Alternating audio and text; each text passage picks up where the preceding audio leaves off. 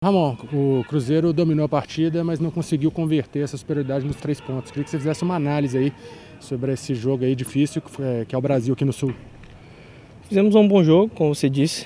É, acho que faltou só, só a bola entrar na rede. É, a gente fez tudo que o professor pediu durante esses dias que a gente treinou. É, era um jogo difícil contra o Brasil aqui dentro, não é fácil.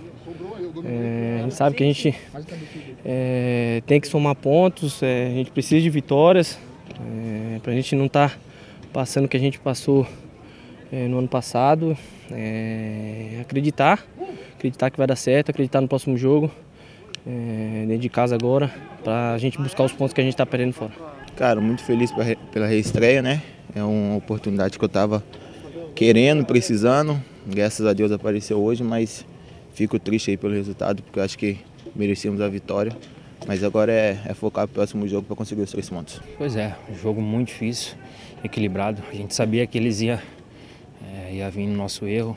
É, hoje o time se comportou muito bem.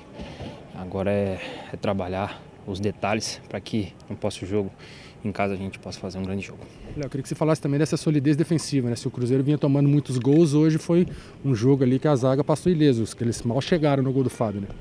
Pois é, que nem eu falei, é, a gente não pode correr o risco ali atrás, que a nossa equipe tem muita qualidade na frente, foi, foi isso que eu falei, então agora é continuar tendo essa solidez atrás que as vitórias vão começar a vir.